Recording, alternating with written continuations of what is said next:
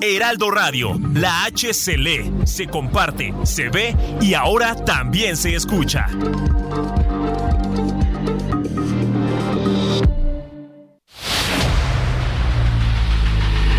El dedo en la llaga.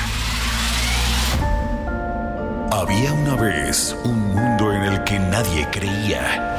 Un país de historias inexplicables una nación con personajes asombrosos. Santo Tomás tenía razón. Hay que ver para creer.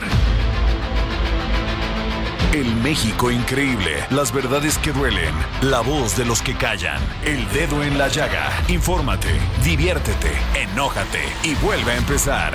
El Heraldo Radio presenta El Dedo en la Llaga con Adriana Delgado. Ya necesito otro beso, uno de esos que tú me das. Lejos de ti el infierno, está cerca de ti es mi paz. Y es que amo siempre que llegas. Si yo odio cuando te vas, yo me voy contigo a matar. No me dejes sola, ¿pa'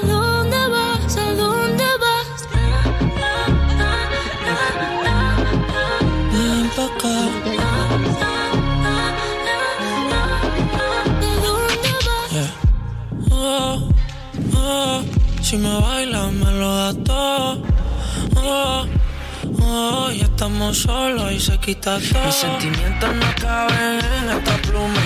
Hey, ¿cómo decirte? Tú eres el exponente infinito, la X y la suma te queda pequeña en la luna. Porque te leo, tú eres la persona más cerca de mí. Si mi ser se va a apagar, solo te aviso a ti. Siempre que hubo otra vida, de tu agua bebí, conocerte debí.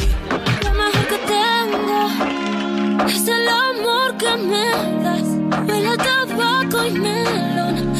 ¿Cómo le va? Muy buenas tardes. Soy Samuel Prieto Rodríguez. Son las 3 de la tarde con dos minutos y estoy saludándole, por supuesto, a nombre de la titular de este espacio, Adriana Delgado, listos para poner el dedo en la llaga. Estamos escuchando Beso.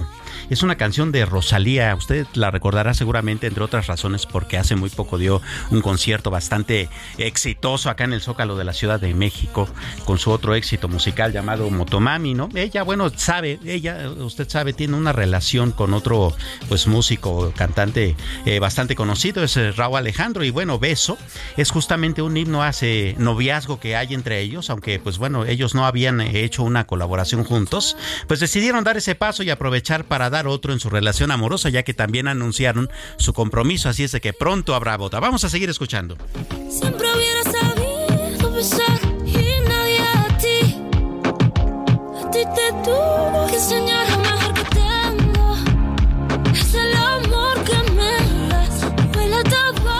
Suena bien, ¿no? Además eh, parece ser como una bocanada de aire fresco en medio de tanta música de repente tan, tan complicada y tan, y tan eh, altisonante como el reggaetón y otros ritmos eh, eh, pues actuales, ¿no? Bueno. Suena bastante bien y bueno, ahora vamos a pasar a la materia de este programa que es poner el dedo en la llaga. ¿Cuáles son los primeros temas, Héctor Viera? Muy buenas tardes. El presidente Andrés Manuel López Obrador dijo que si Grupo México del empresario Germán Arrea desiste de su intención de comprar Banamex, su gobierno podría adquirirlo bajo un modelo de inversión público-privada. Durante la conferencia matutina de este martes, López Obrador dijo que las pláticas con Grupo México para que compre el banco siguen y confió en que se llegue a un acuerdo. El titular del Ejecutivo Federal reconoció un divorcio completo con la Suprema Corte de Justicia de la Nación, luego de que el máximo órgano de justicia del país invalidó su decreto para blindar la información de los proyectos prioritarios, al considerarlos como de seguridad nacional e interés público. Acusó que el Poder Judicial, en particular la Suprema Corte, está al servicio de la minoría. Lo anterior, luego de que el Pleno de la Suprema Corte resolvió la invalidez total del decreto del Ejecutivo Federal, que declaraba como de seguridad nacional e interés público a todas las obras prioritarias del Gobierno de México. Morena confirmó que este miércoles la Comisión Permanente hará la declaratoria de validez de la reforma a la Constitución, que impedirá a agresores de mujeres y deudores alimentarios ser candidatos a cargos de elección popular o ejercer como funcionarios públicos con el PRI a la esquina. Así lo dijo Dante Delgado, dirigente nacional de Movimiento Ciudadano, quien descartó una posible alianza con la coalición electoral Va por México para las elecciones presidenciales de 2024 y acusó al tricolor de guerra sucia. El asbesto es una fibra tóxica que ocasiona un tipo de cáncer en los pulmones, y aunque se detectó esa peligrosidad desde la década de los años 70, México importó este material aún en 2017. El país carece de un programa para su eliminación, manejo y disposición adecuada, así lo afirmó Guadalupe Aguilar Madrid, profesora de la Facultad de Medicina, quien desde el año 2000 estudia este material peligroso que no es para tanto, investigadores del Instituto de Geofísica de la UNAM y del Centro Nacional de Prevención de Desastres dijeron que la actividad actual del Popocatépetl es similar a la que se ha observado en los últimos 27 años y es mayor la probabilidad de que se mantenga así. Sin embargo, sí advirtieron que continuará la caída de ceniza y previeron que para junio y julio podría llegar a la Ciudad de México y al estado de Morelos debido a la dirección del viento. A pesar de ello y ante la situación que persiste en el volcán Popocatépetl, el gobierno federal ha desplegado a la región a 7.275 elementos de las Fuerzas Armadas para implementar labores preventivas.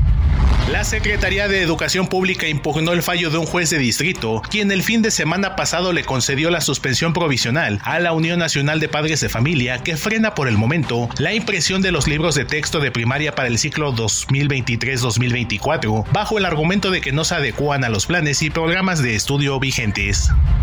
En otros temas, el gobierno mexicano elabora un plan para otorgar visas temporales con el fin de que los centroamericanos que llegan se empleen en proyectos como el Tren Maya, el Corredor Interoceánico del Istmo de Tehuantepec o en las obras de la refinería Dos Bocas, como una medida encaminada a atender la migración.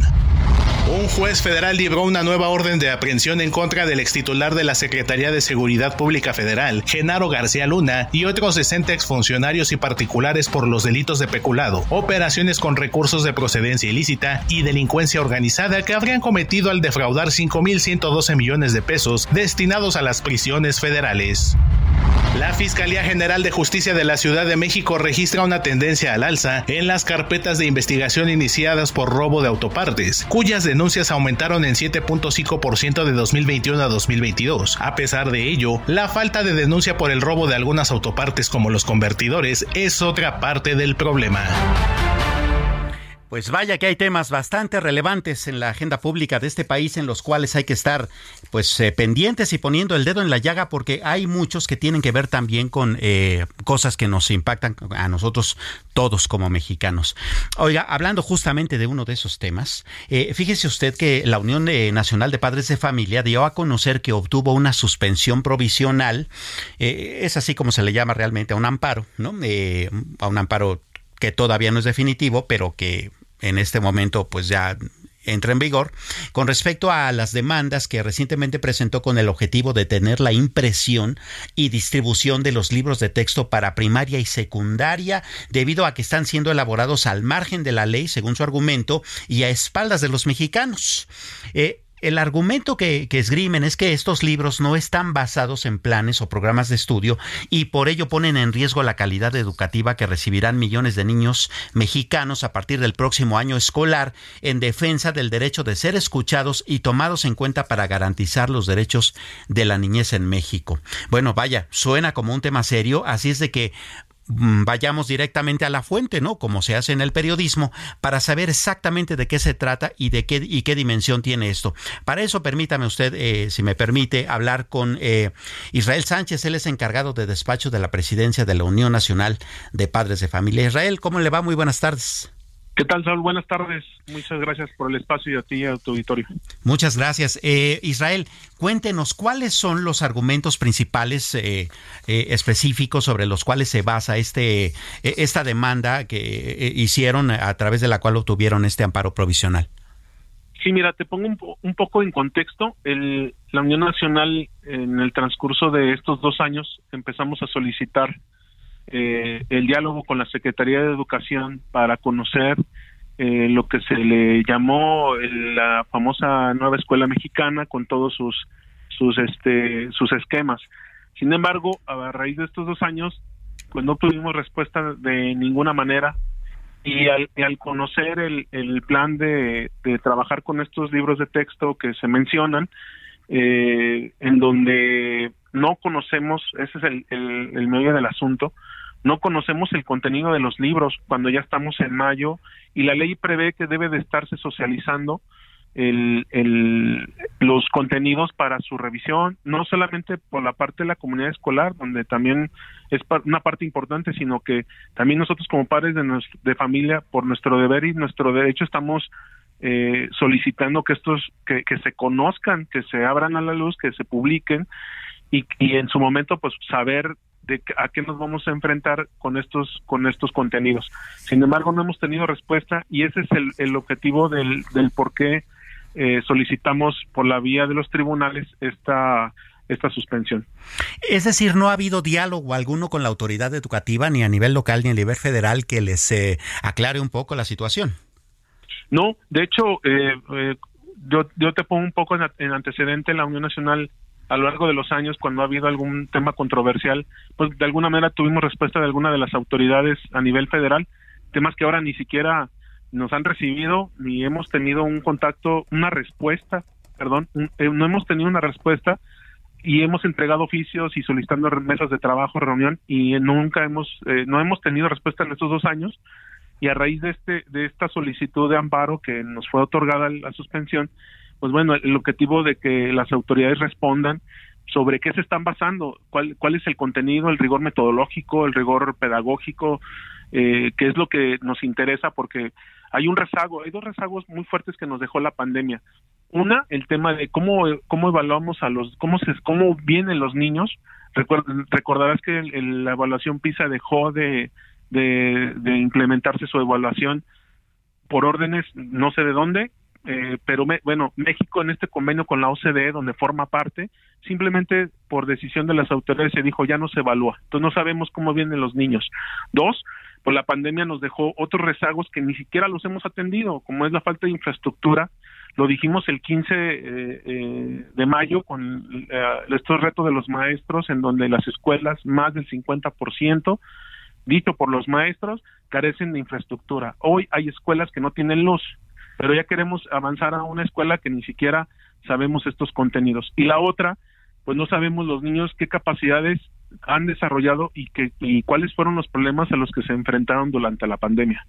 Esto es, en medio de todo esto, eh, eh, Israel Sánchez, también eh, hemos estado teniendo, digamos, una serie de informaciones que eh, se suman un poco a esta preocupación. Este concepto, por ejemplo, de la nueva escuela mexicana en la que hay um, diversos docentes de todos los niveles de la educación básica que han dicho que no han sido capacitados al respecto como para implementarlo.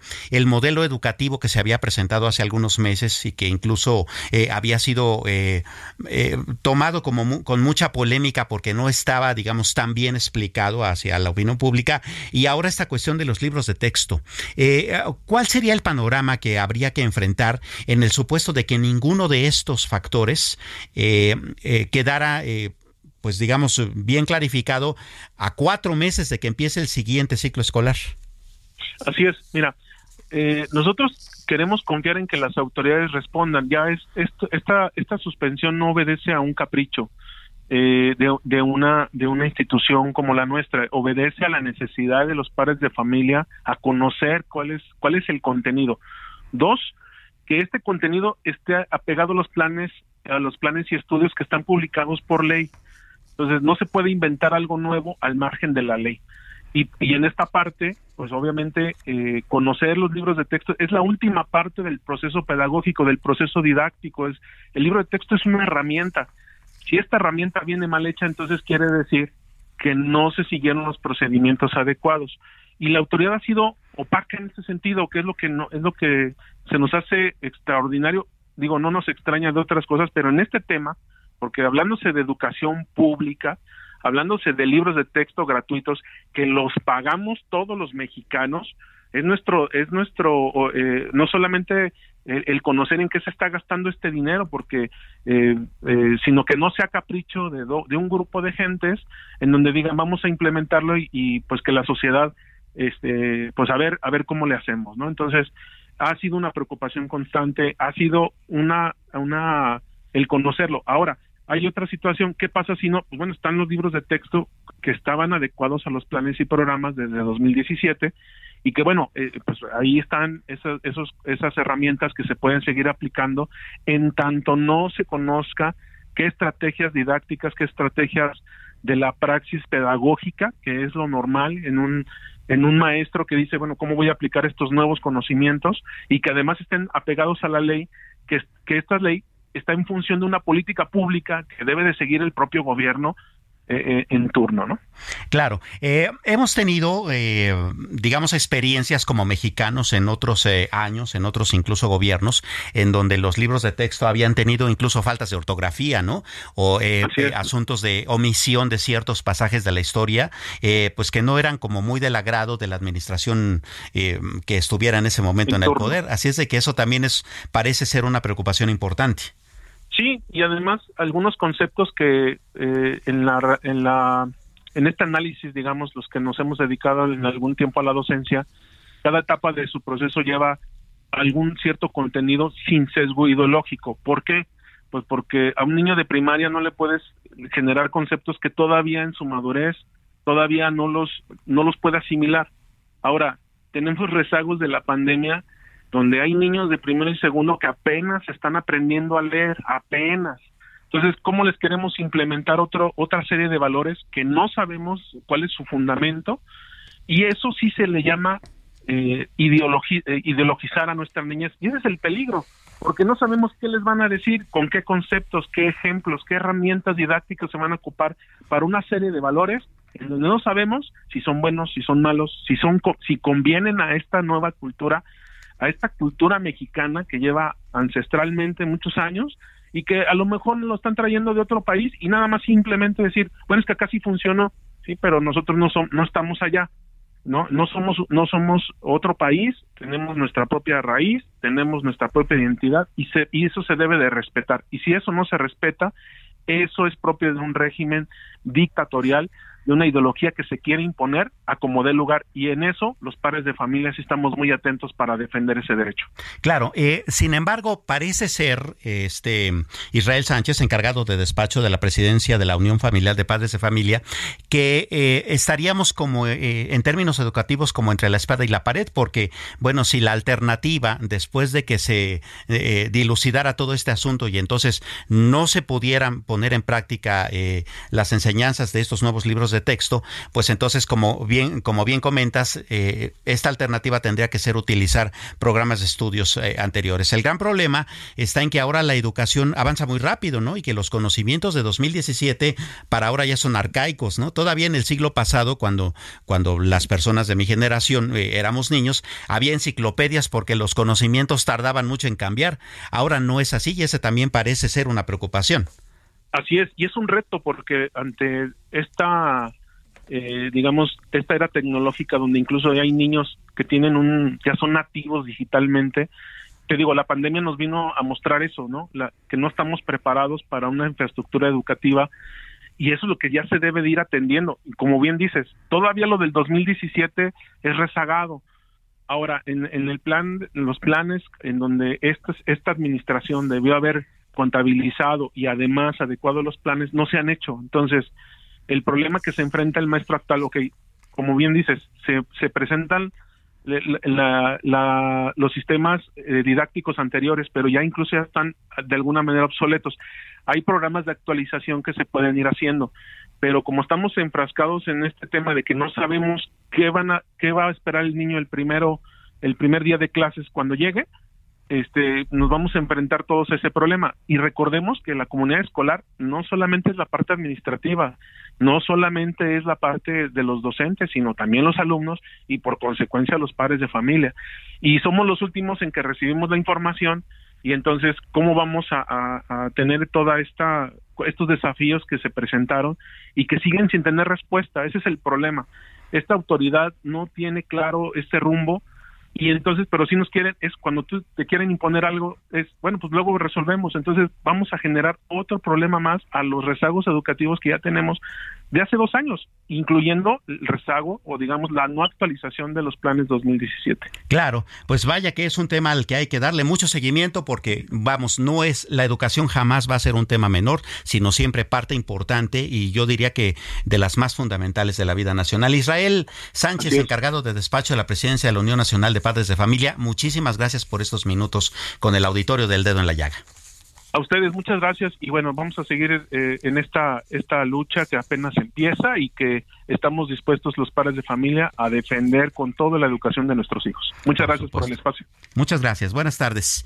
Eh, oiga, otro tema que nos tiene muy preocupados es eh, pues cómo va el volcán Popocatépetl, ¿no? Ya ve que pues ha tenido pues bastantes fumarolas y caídas de ceniza en estos días. Así es de que bueno, veamos cómo va este asunto también y para esto nos comunicamos con nuestra compañera Claudia Espinosa, ella es corresponsal en Puebla de, por supuesto, de El Heraldo Media Group. Claudia, ¿cómo estás? Muy buenas tardes.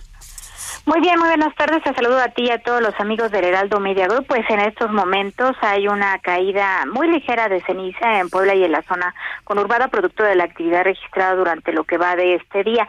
Eso, eh, pues, ha permitido que el aeropuerto de Ojotzingo, al menos en lo que va de esta jornada, opere de manera normal, aunque, pues, esto depende mucho de la actividad volcánica. Esta mañana también se ha dado a conocer a través de la Secretaría de Gobernación que encabeza Julio Huerta que se rescató a un eh, hombre de alrededor de 35, 30, 35 años que había decidido pues eh, superar los límites de paso de Cortés, es decir, más allá de los 12 kilómetros al cráter del volcán, lo rescataron afortunadamente sin ningún tipo de lesión. Eh, hasta el momento no se ha dado a conocer si hubiera sido detenido. Simplemente, bueno, pues lo sacaron de la zona que en estos momentos tiene una restricción por la actividad. No, bueno, nunca falta alguien así, ¿no? así es. Sí, y tampoco, bueno, lo que dijo el propio secretario es que había dejado su carro más adelante y que en algún momento pues perdió el rumbo y se fue internando hacia la zona que está prohibida. Afortunadamente, bueno, no le no le pasó nada y obviamente se hace de nueva cuenta el llamado para que ninguna persona eh, pues eh, supere estos 12 kilómetros que es la restricción. Hay un incremento de vigilancia del ejército y de la policía estatal para evitar que esto ocurra, pero pues sabemos que son algunos caminos de carácter rural y obviamente es muy complicado tener todo el perímetro pues cuidado por los elementos para que esto no ocurra, por eso se hace el llamado a los ciudadanos. Y también déjame comentarte que pues la ceniza eh, ha ya representado más de 15 toneladas recolectadas por las autoridades municipales tan solo durante el fin de semana y eso pues sin contar que ha habido precipitaciones pluviales fuertes que dejaron eh, más que ceniza lodo y de ahí eh, bueno pues están reforzando los sistemas de barrido. ¿Qué es lo que está ocurriendo en estos momentos? Pues la vigilancia de las rutas de evacuación, la gente en Chalicintla sigue realizando sus actividades normales porque eh, pues para muchos de ellos la actividad de Don Goyo como lo conocen está dentro de los parámetros, aunque sí reconocen que se han escuchado tremores mucho más fuertes que en otros años. Y bueno, pues sigue la vigilancia de las autoridades. También la petición para que se use cubrebocas y se use algún tipo de protector para los ojos, porque las enfermedades como conjuntivitis, estas infecciones producidas por la ceniza, se han incrementado alrededor de 150 casos en las últimas semanas, producto obviamente de esta caída constante de ceniza. Es lo que en estos momentos ocurre aquí en Puebla con el Popocatépetl. Pues tú también cuídate mucho eh, Claudia, muchísimas gracias por tu reporte. Estamos pendientes. Buena tarde. Déjeme contarle una historia. Eh, había una vez, así empiezan los cuentos generalmente, una princesa tlaxcalteca llamada Iztaccíhuatl, que quedó flechada por el apuesto eh, guerrero de su pueblo llamado Popocatépetl. Y a este le pasó lo mismo. Eran tiempos de guerra entre tlaxcaltecas y aztecas, pero antes de partir a la batalla, Popocatépetl se puso listo y pidió la mano de la bella doncella. El padre se la concedió con la condición de que regresara de la guerra sano y salvo para que se pusiera, pudiera casar con su hija. Llevaron a cabo eh, lo acordado, mientras la princesa Iztaccíhuatl esperaba impaciente a su amado, sin embargo, sucedió que un rival de Popocatépetl, que también estaba enamorado de esta joven, engañó a Ista diciéndole que Popo había muerto en la guerra. Ante tal noticia, fue tanto el dolor de Iztaccíhuatl que murió de tristeza. Eh, ¿Cuál va siendo la sorpresa? Que poco tiempo después regresa Popocatépetl victorioso de aquel combate, feliz porque se eh, iba a casar, cuando le dieron la fatal noticia de que su prometida había muerto. Popocatépetl lo único que quería era honrar el amor de que ambos se tenían y se le ocurrió pues crear una enorme montaña para erigir la tumba de Ista bajo el rayo del sol. Colocó el cuerpo de su amada en la cima de la montaña y en él pues se quedó de rodillas. Con el tiempo, la nieve cubrió ambos cuerpos hasta que se formaron dos montañas, una junto con la otra. Se dice que cuando el Popocatépetl se acuerda de su princesa Iztaccíhuatl, tiembla, levanta su antorcha y vuelve a encenderse. Es por eso que este volcán aún sigue arrojando fumarolas. Buena historia, ¿no? Vamos a una pausa, no le cambie.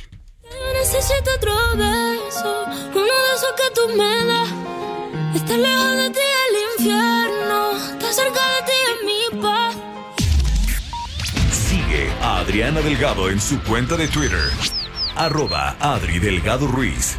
Además, te invitamos a enviar tus opiniones y comentarios en texto o por mensaje de audio a través de WhatsApp al 55 2544 3334.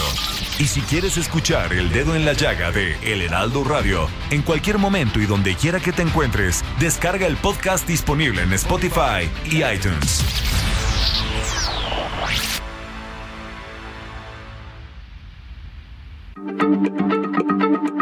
Heraldo Radio, la H se lee, se comparte, se ve y ahora también se escucha.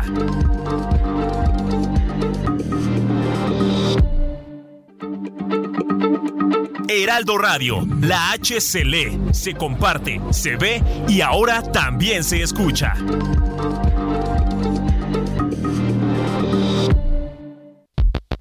Adriana Delgado en su cuenta de Twitter en arroba Adri Delgado Ruiz. Y envíanos tus comentarios vía WhatsApp al 55 25 44 33 34 o 55 25 02 21 04.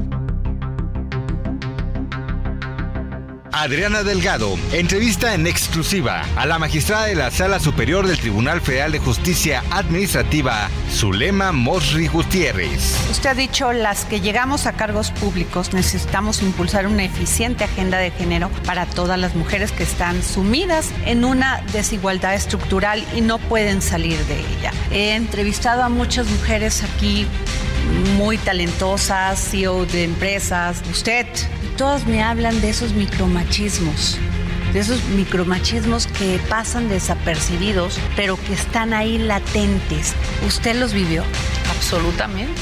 Creo que en este tipo de cargos públicos, eh, como es una magistratura que se eh, desarrolla en cuerpos colegiados en los que la mayoría son integrantes hombres, es muy común ver este, estos temas de micromachismos.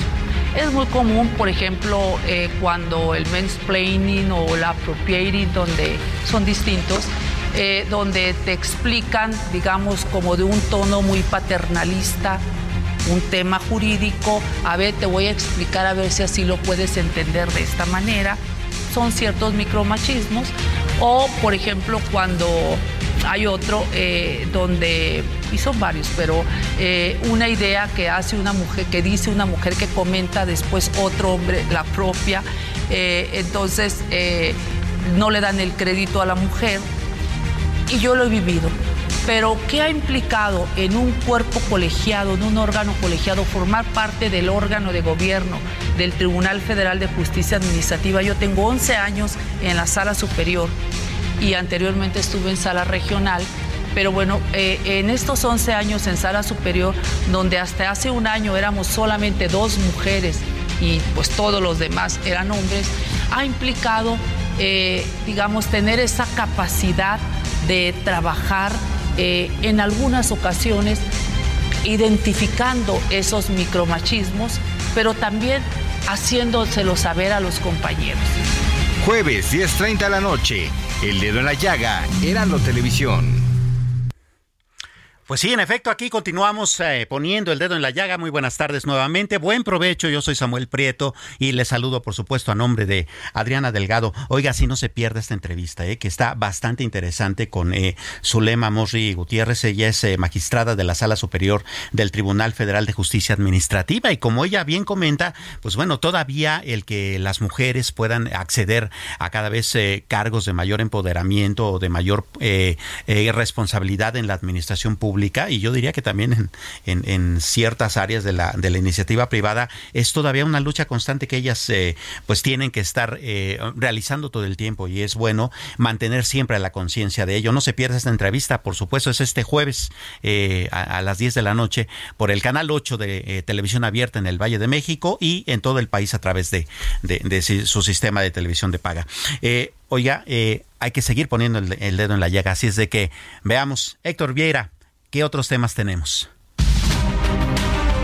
El incremento de la violencia en los primeros meses de la administración estatal que encabeza el gobernador de Oaxaca, Salmón Jara Cruz, preocupa a diversos sectores. Lo mismo al magisterial que a la Iglesia Católica, empresarios y defensores de derechos humanos. De acuerdo con el Secretariado Ejecutivo del Sistema Nacional de Seguridad Pública, de diciembre a abril de este año se perpetraron en la entidad más de 17 mil delitos.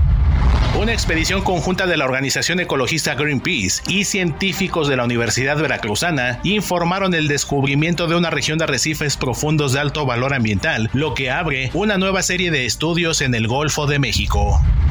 Un acto de escapismo fue el que realizó este lunes el ex magistrado federal en Cancún, Quintana Roo, pues luego de que se presentó por voluntad propia la audiencia inicial en la que se le imputarían los delitos de enriquecimiento ilícito y abuso de autoridad, abandonó la sala supuestamente por unos momentos y ya no volvió.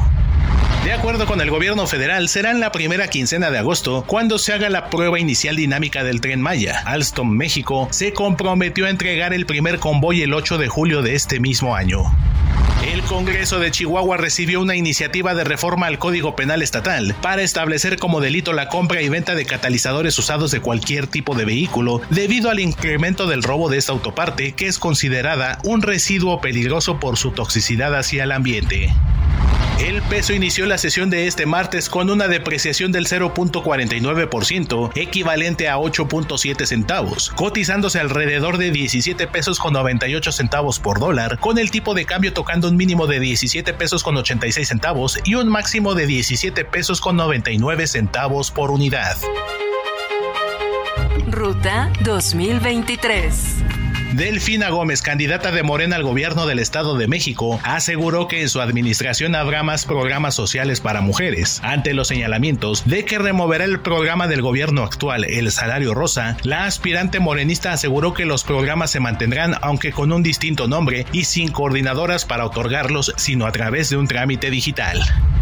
Por su parte, la abanderada de la Alianza Va por el Estado de México, Alejandra del Moral, dijo que de ganar la próxima elección se creará la MexiApp, una aplicación gratuita para dispositivos móviles que servirá para conocer las distintas rutas del transporte público que incluirá el Mexibus, tren suburbano, trolebús, Mexicable. Incluso permitirá solicitar un taxi de forma segura. También dijo que echaría a andar una tarjeta única de prepago con la que los usuarios accederán a los diferentes tipos de transporte público de la entidad mexiquense.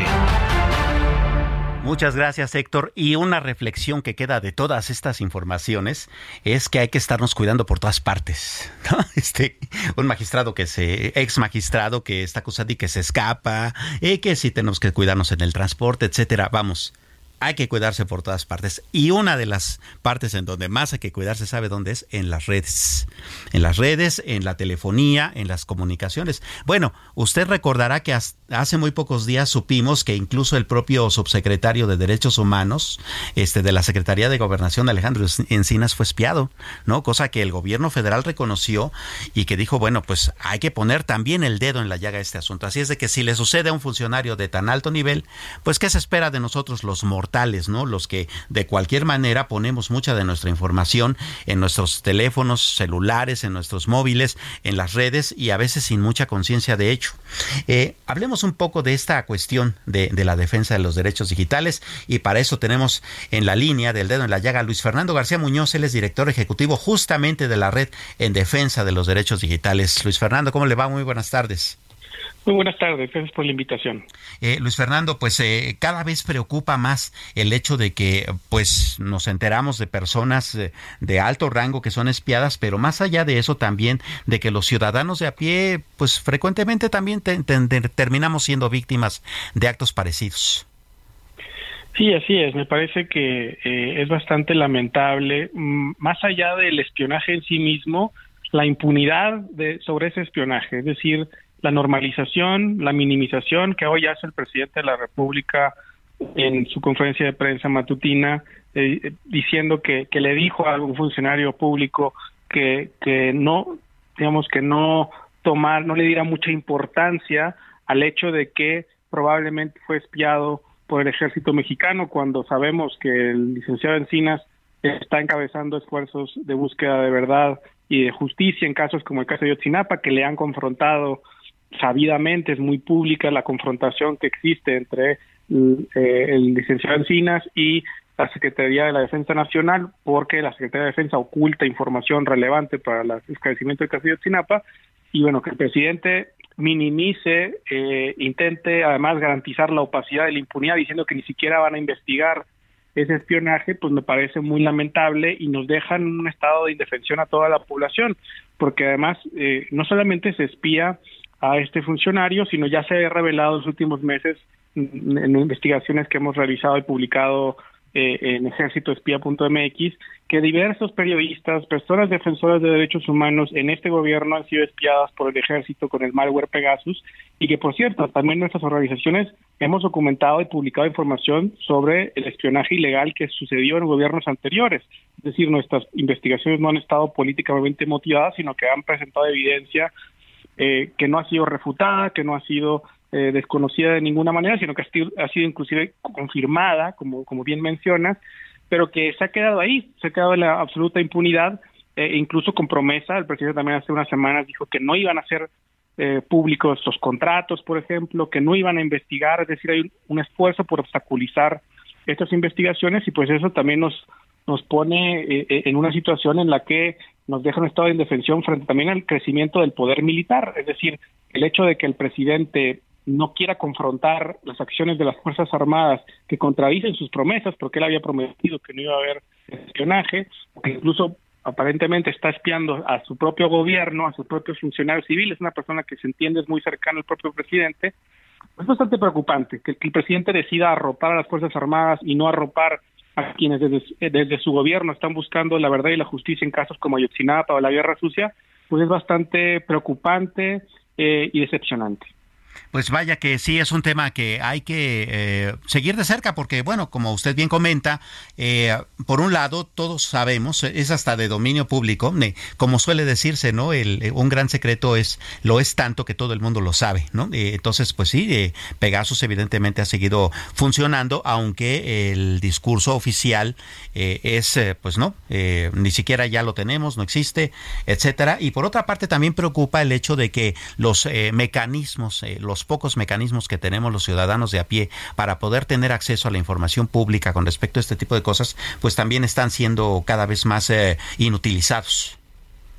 Sí, y, sobre todo el, que hemos ido sabiendo para qué han sido utilizadas estas herramientas, y son utilizadas para atacar a periodistas, a personas de derechos, eh, defensoras de derechos humanos, a funcionarios que están tratando de esclarecer hechos que nos son relevantes a todos creo que por ejemplo el caso de Yotzinapa pues conmocionó al país, ha sido una promesa importantísima de este gobierno el esclarecimiento de ese caso, miles y cientos de miles de personas acompañamos a las familias en las calles, eh, eh, en marchas durante el gobierno anterior exigiendo esa justicia.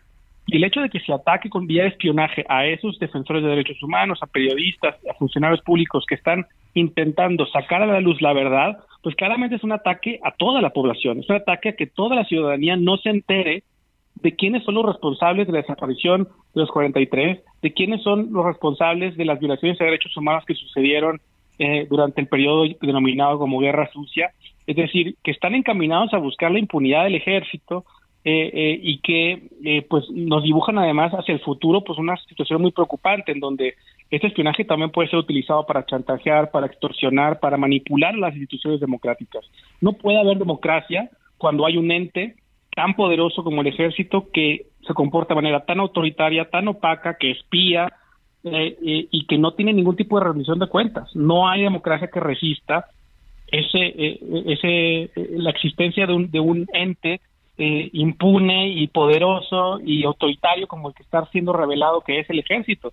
El único que podría ponerle un alto al ejército es el propio presidente y es particularmente preocupante, uno, que este presidente haya decidido no confrontar ese poder, no hacer rendir cuentas, no asumirse verdaderamente como el comandante supremo de esas Fuerzas Armadas y más bien actuar como si fuera su subordinado, pero peor nos presenta el panorama hacia el futuro, en donde difícilmente quien ocupe la silla presidencial en el próximo gobierno va a tener el músculo, el, apoyo, la popularidad que tiene este presidente y que nadie se lo puede negar. Y eso pues hace que sean todavía más vulnerables las instituciones frente a este poder militar que además hay que señalar eh, tampoco es eh, también es como bien dices algo que se sabe es un secreto a voces que históricamente en muchas ocasiones elementos del ejército han incluso estado coludidos con la propia delincuencia organizada. Entonces, eh, eh, es muy grave lo que está sucediendo y yo esperaría que no solamente quienes usualmente se oponen a este gobierno, sino también personas que yo sé que de buena fe apoyan a este gobierno, que simpatizan con este gobierno, que pongan una línea roja en algún lugar, ¿no? Eh, creo que en algún momento se le tiene que decir al presidente que está haciendo algo incorrecto y creo que este es el caso perfecto en donde estás, pues, está traicionando incluso a elementos de su propio gobierno, arropando unas Fuerzas Armadas que se ha evidenciado, con, hay una montaña de evidencia que hemos publicado y si la quieren revisar, veanla en ejércitoespía.mx, que el ejército espía y que el ejército espía con Pegasos y que espía periodistas, personas defensoras de derechos humanos y que lo hace de manera impune y que este gobierno lo está encubriendo.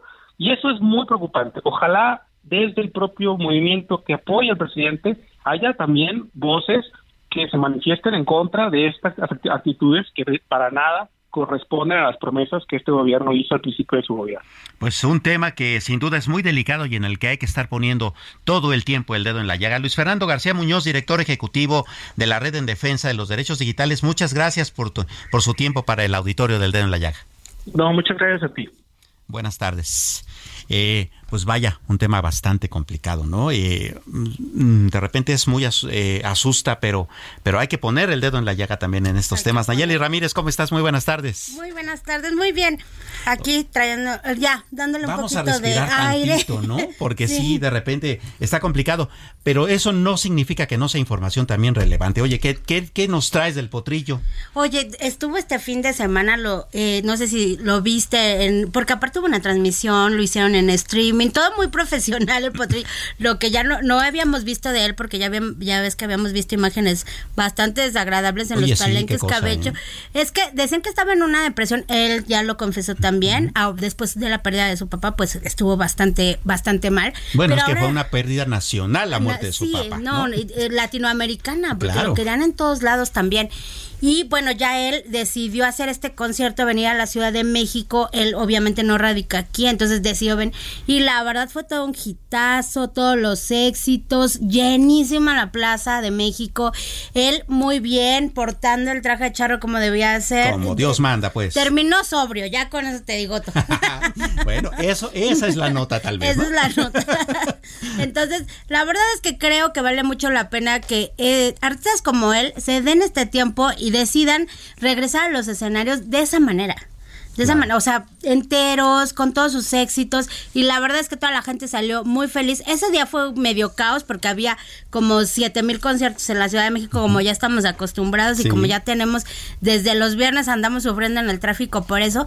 Pero pues sí, nos dio un gran sabor de boca. Hay rumores de que va a ser otra fecha.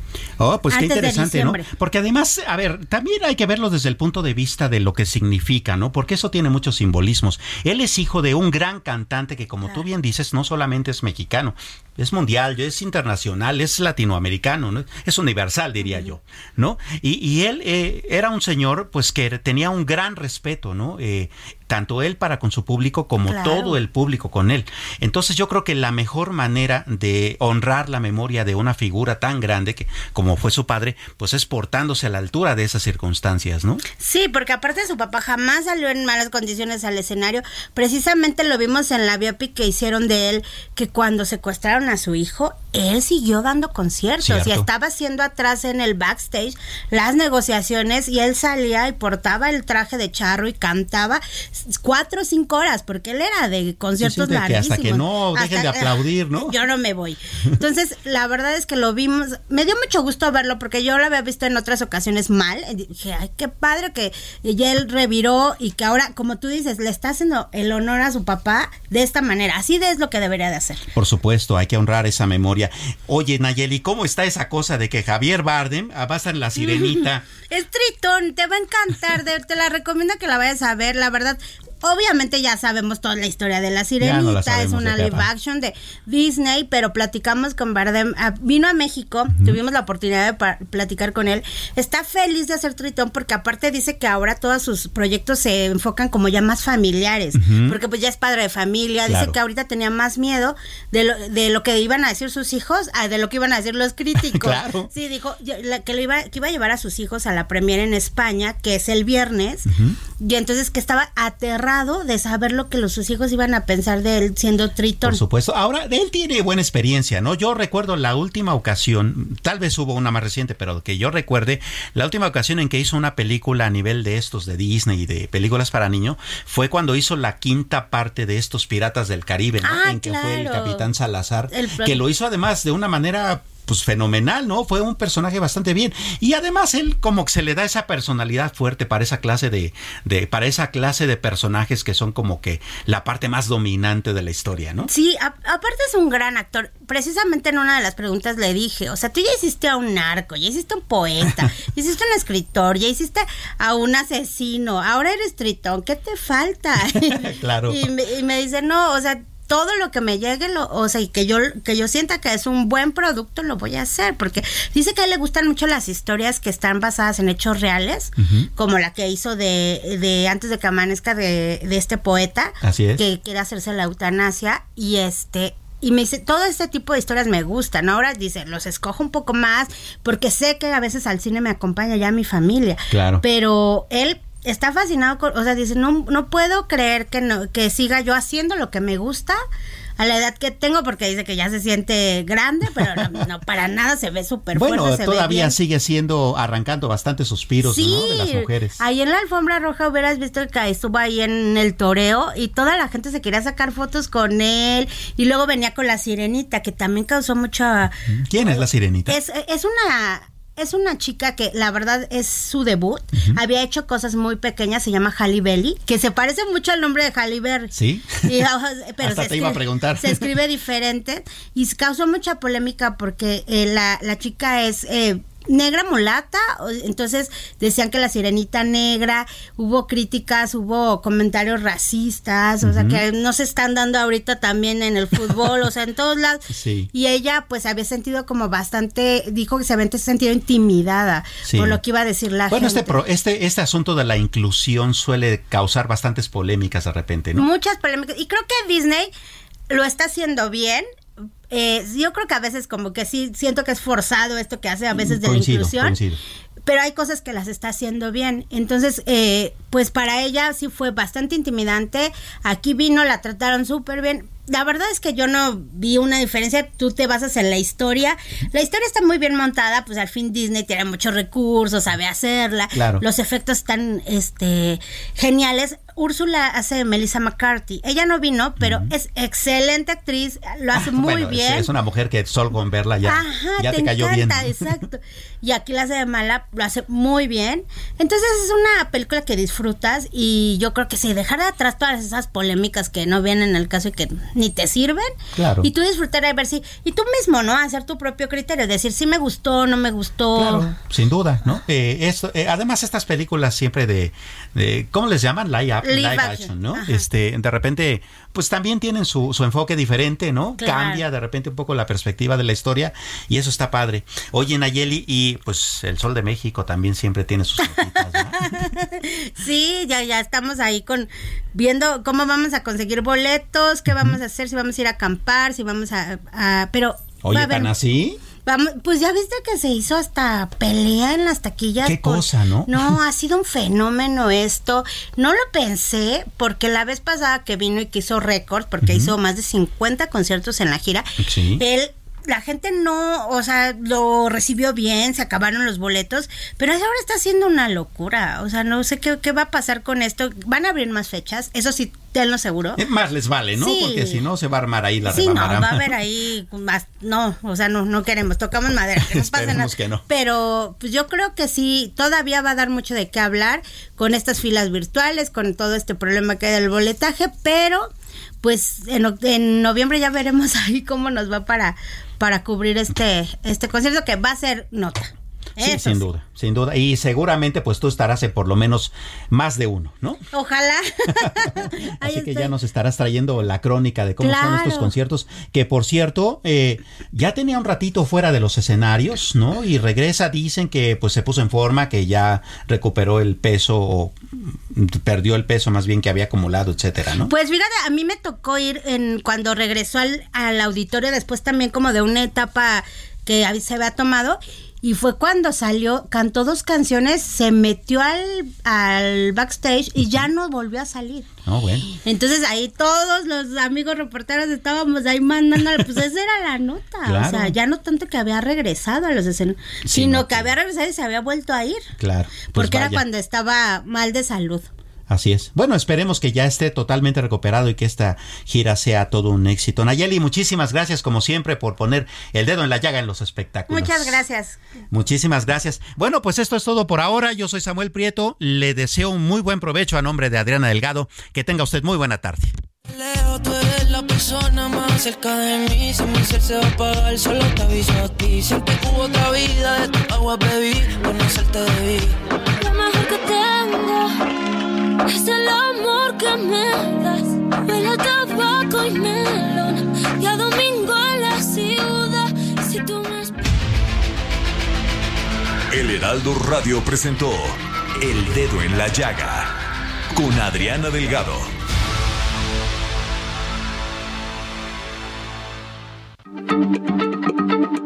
Heraldo Radio, la H se lee, se comparte, se ve y ahora también se escucha.